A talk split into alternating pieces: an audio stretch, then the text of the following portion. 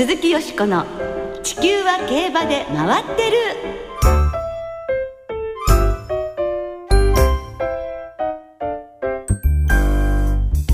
皆様こんばんは鈴木よしこです。お元気でいらっしゃいますか？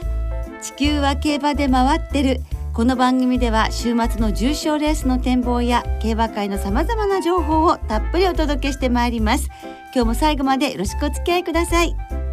今夜ご一緒してくださるのは小林わさみアナウンサーですこんばんは。よろしくお願いいたします。なんかお声もね元気な感じがしますのは待ちに待った札幌開催が始まりましてすでに2回小林さんが行かれてるからでしょうかはい。札幌はやっぱりいいですね。ああそうですかどんな風にいいですか今年は特にまああの新スタンドで、えええええー見える景色も、はい。まあ寒々しい海よりもですね、あの立ち並ぶビルの方が私好きなものですから。景色もよくスタンドもよく芝の状態もよくええ。食べるものも美味しくて、はい。2年ぶりにあの本場の味噌ラーメンを食べましてねええ涙が出ました涙出ちゃいましたか。はいいやーよかったですね。じゃあ札幌のファンの方と同様に札幌競馬場ねグランドオープン本当に喜んでらっしゃるんですね。えええファンの皆さんもですね、えークイーンステークスの時でさえ2万2800人だったかな？はい。ですから来週の札幌記念は4万人近く東証ボーイが昔走った頃ぐらいに入っちゃうんじゃないでしょうかね。楽しみですけどね。でもとにかく指定席をあっという間に売り切れるというそうですそうです。朝。ね来ましたからね。い、やー私も来週はね札幌記念参りますので、ね、いいですね。よいよ楽しその札幌ではい。日曜日に行われました札幌日経オープンを圧倒的一番人気でバンデが圧勝しました。強かったですね。5馬審査でしたっけ、はい、バンデはオーストラリアで行われる10月18日のコーフィールドカップの第1回の登録を済ませています。コーフィールドカップか G ロングカップをステップに大目標の11月4日メルボルンカップに向かうということなんですはねい。まあ、バンデを管理する矢作調教師はいい勝ち方をしてくれました。オーストラリア遠征をオーナーと協議しますと話していました、うん。コーフィールドカップには他にアドマイヤフライトとアドマイヤラクティも登録してるんですね。はい。秋の凱旋門賞日本馬の挑戦はすでに大きな話題となっていますがこれにオーストラリア遠征の話題も加わりまして、はい。秋は海外で日本馬の活躍が大いに見られるのではないでしょうか。期待したいですね、はい鈴木よしこの地球は競馬で回ってる。この番組は JRA 日本中央競馬会の提供でお送りします。鈴木よしこの地球は競馬で回ってる。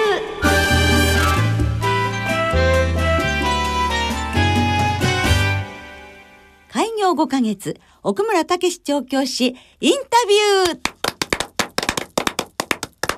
ということで先週に続きまして今年3月に開業されたばかりの奥村武史調教師をスタジオにお迎えして様々なお話をお伺いしてまいります。はい。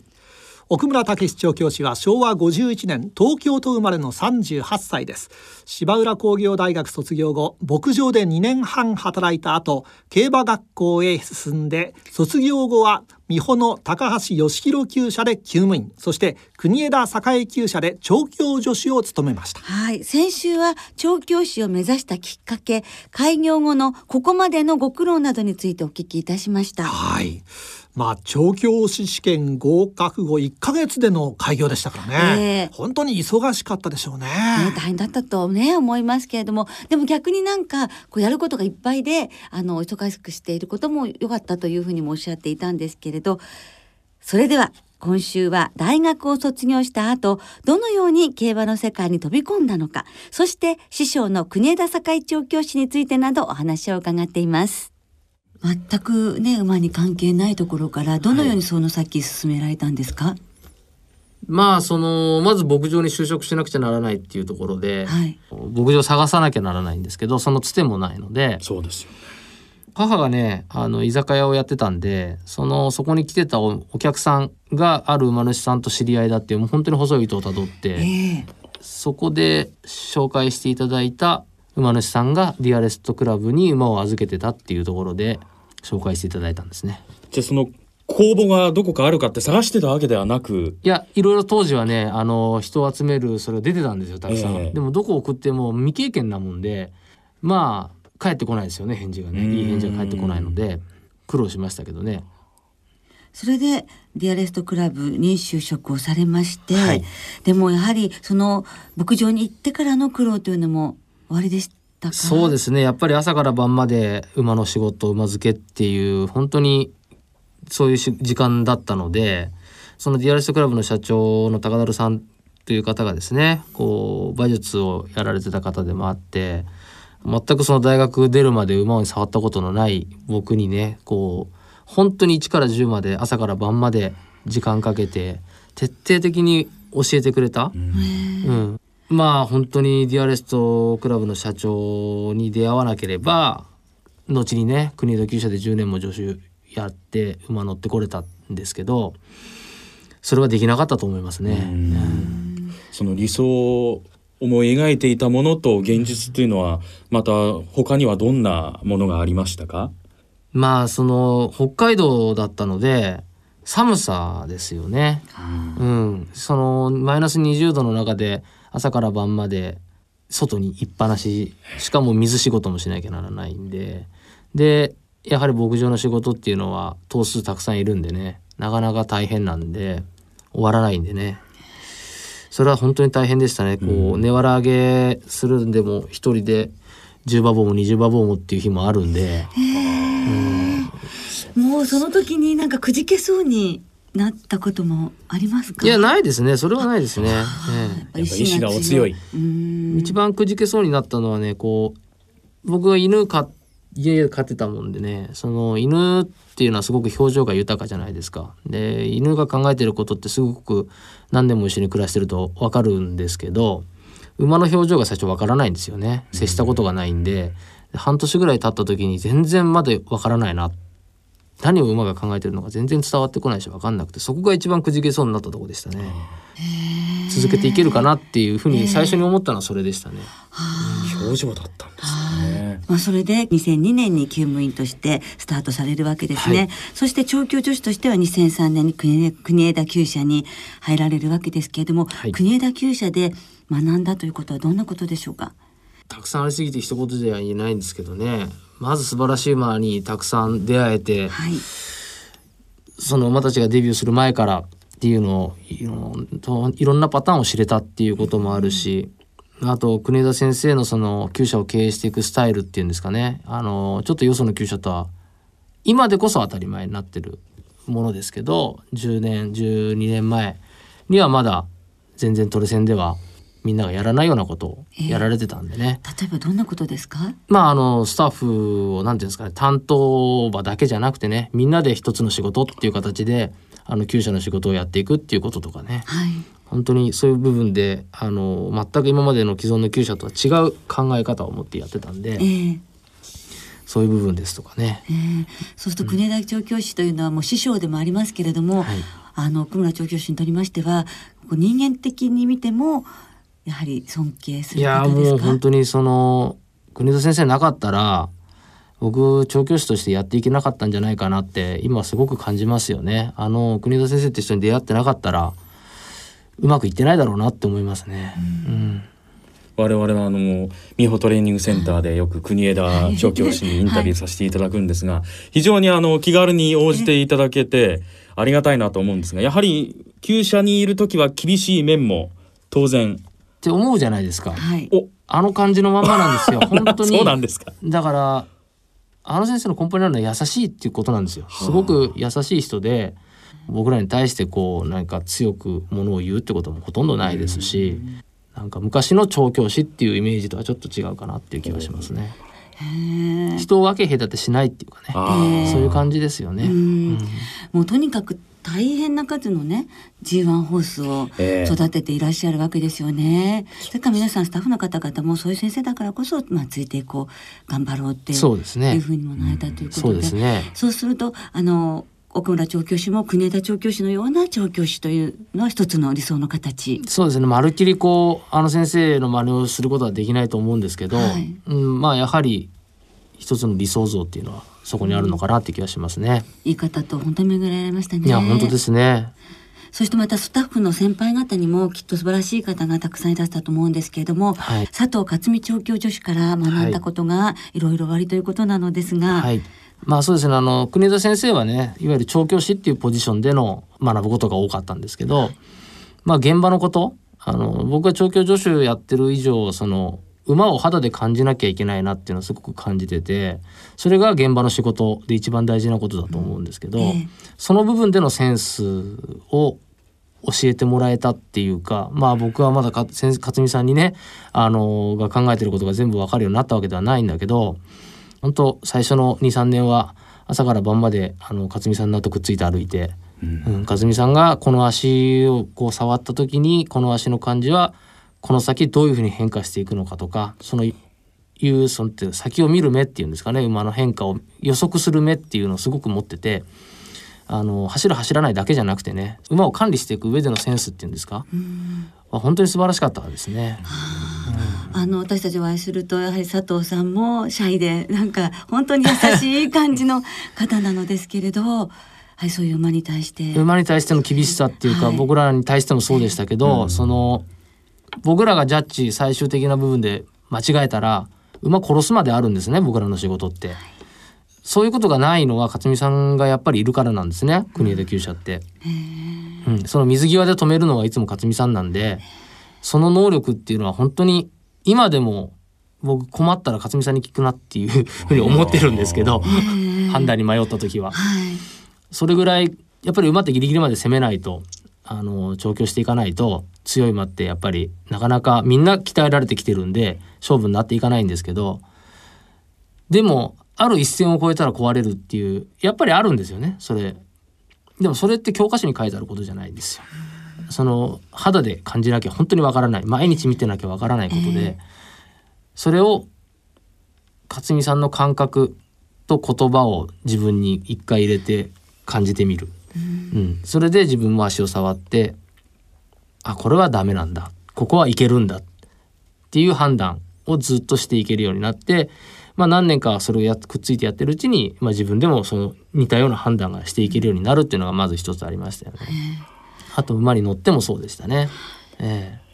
それも本当財産というそことでうですすね。ね出会いのね奇跡ですよね。ねえそしてあの、まあ、大変お忙しい中だったと思いますけれども調教助手時代にはプライベートでもお休みがあるとかなり海外の競馬ご覧になりにいらしたそうですね。そうですね。まあもともとあの馬券買いたいっていう欲望がすごく持ってる人間なんで 外国行かないと買えないんでね馬券がね。今はねええ あの有給をね国の厩舎取れる厩舎だったのであの有給取らせていただいた時には。まあ自分のためにもなるし厩舎のためにもなるんで常にね競馬があるところに行って競馬を見る遊んでくる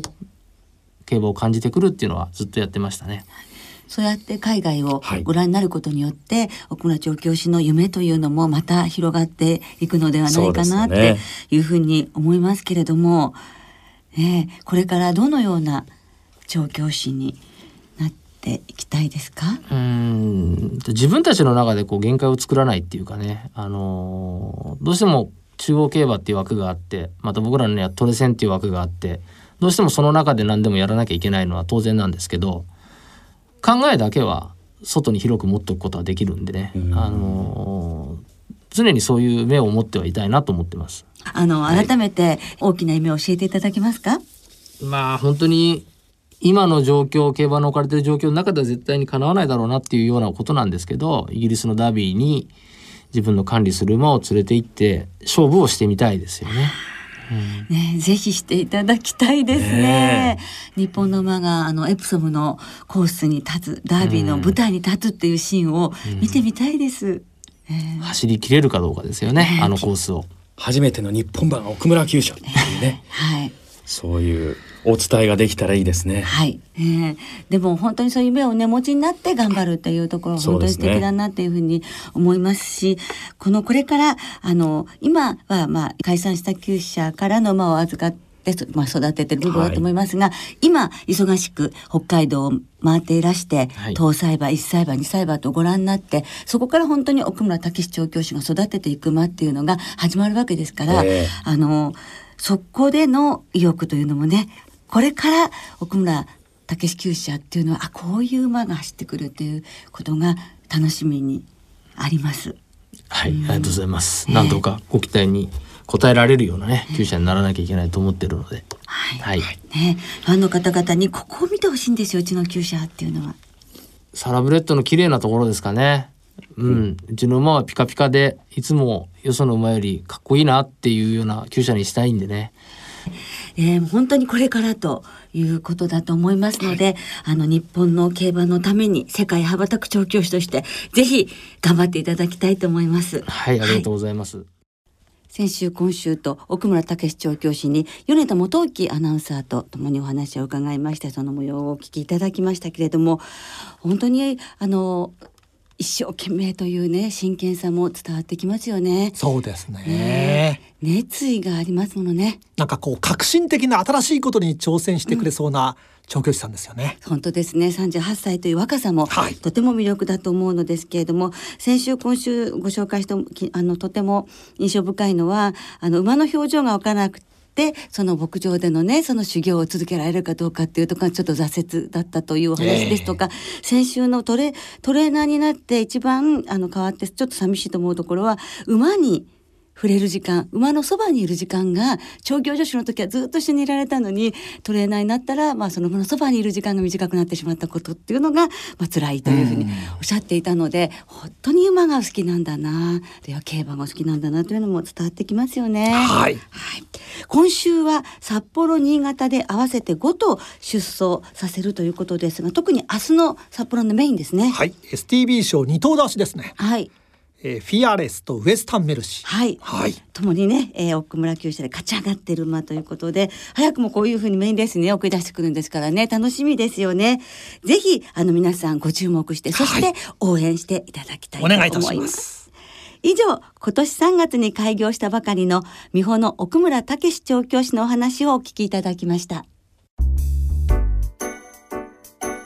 鈴木よしこの地球は競馬で回ってる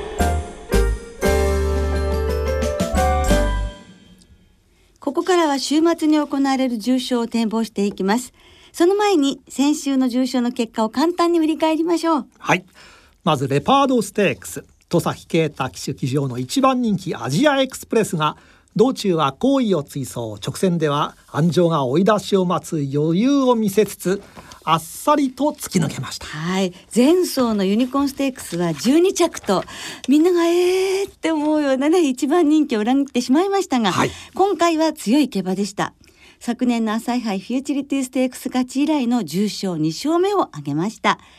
次走は未定ですが今年最大の目標は12月中京のチャンピオンズカップいわゆる今までのジャパンカップダートですね。そうですね。ということになりそうですね。はい。まあ、リスナーの方から今年の夏は実力馬復活がテーマだという投稿がありましたがありました。確かにその通りの結果でしたね。おっしゃる通りでしたね。ねえ。そしてもう一レース。小倉で行われた小倉記念和田龍二騎手騎乗3番人気の里のノブレスが道中中段からロングスパート直線で馬場の大外を豪快に伸びてこちらも今年1月の日経新春杯に続く2度目の重賞制覇を遂げました。はい、もう小倉ね台風11号の影響で、まあ、どうなるかというふうに心配もありましたけれどもこの里のノブレスは金曜の夜に徹夜の輸送で小倉入りしたということなんですよね。去年の菊花賞2着馬の力を見せてくれましたね。また初コンビで積極的なレースをした和田ジョッキーも好騎乗が光りましたよね。池江調教師は賞金を加算できたので G1 戦線いける。どこか G2 を使って G1 へということになると思いますと秋の夢話してくださいましたね、はい。秋のビッグレースでの活躍期待しましょう。さてよしこさんの予想はどうだったんでしょうか？レパートステークスの本命はアジアエクスプレスで、まあ、復活が本当に嬉しかったのですが、はい。2着の暗いスマイルがなく暗いですね。スマイルにはなれなかったです。すみません。残念。はい。またちょっとねスイッチ切り替えたいと思います。はい。ささあ今週です。今週は重賞は一つだけです。日曜日に新潟で関谷記念が行われます。芝1600メートルの G3 ですこのレースはサマーマイルシリーズの第2戦です。はい。重賞2勝 G1 でも大きく負けてないダノンシャーク。森騎士とのコンビで重賞でも惜しいレースをしているマジェスティハーツ。マイル戦線に転じてから軌道に乗ったエキストラエンドなど17頭で争われます。さあお天気はどうなのでしょそうなんですよ。先週も新潟雨が降りましたが今週もどうも雨なんですね、えー、今日金曜日正午の新潟の天気はえー、まあ晴れてはいるもののもう午後から雨のようでずっと夜雨で、えー、明日土曜日は雨ですね。予報によりますと。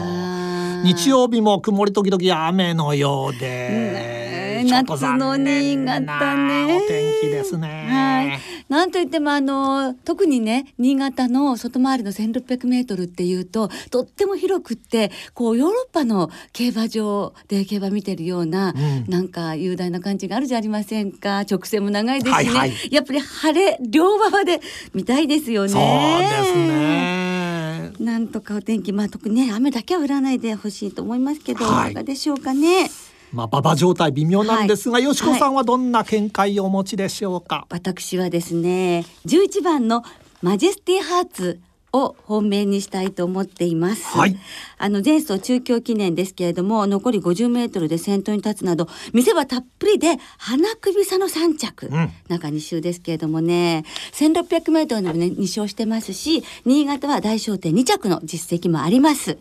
さあここで勝って初重賞制覇を達成しこの秋飛躍をしてほしいと期待している一頭なのでございます。ですのでマジェスティハーズ、まあ、4歳馬5歳馬がこのレースは強いということですしね、はい、そして相手はですね7番のダノンシャークもちろん実力は1番ですからね。それから、えー、15番のエクトラエンド。さらに3歳馬でタガノブルグに期待しています。それと前走、えー、オープン1600万勝っている馬ですね58キロで勝って今回56キロになる14番のシャイニープリンスもちょっと注目しておりますので11番から7番9番14番15番に4点馬連で流したいと思います。はい。クラレントは雨が降っちゃったらということで今回ちょっと切らせていただきましたが小林さんはいかがでしょうか？えー、私はそのクラレントに期待したんですけどちょっとね、はい、お天気がね心配です。どうでしょう？ねでもね少しのみならという見解ですよね小林さん。そうですね。え東京新聞杯道あれでも三着なってますからね。はい。はい。さてここでリスナーの皆さんのね予想もご紹介したいと思いますが、はい、有馬記念まで135日さんです。有馬記念まであと135日か。短いです、ね。えー、関谷記念は私が現地観戦した過去2年の傾向から先行馬で府中の芝1400のレコードホルダーミトラを軸に追い込み場を相手にした生まれんで狙いたいと思いますということです、うん、えー、来週の札幌記念は現地観戦の予定だということで。羨ましい。いいですね。はい。山田町の山田さん、はい、いつも楽しく聞いています。関谷記念は大好きだったスティンガーの子供里のギャラント推しですとあります。あこの馬もね強そうですけどね。はい皆さんねどうなりますか？どうもありがとうございました。はい、はい、さて、えー、来週は札幌記念北九州記念の展望を中心にお届けいたします。お聞きの皆さんの予想もぜひ教えてくださいね。お待ちしています。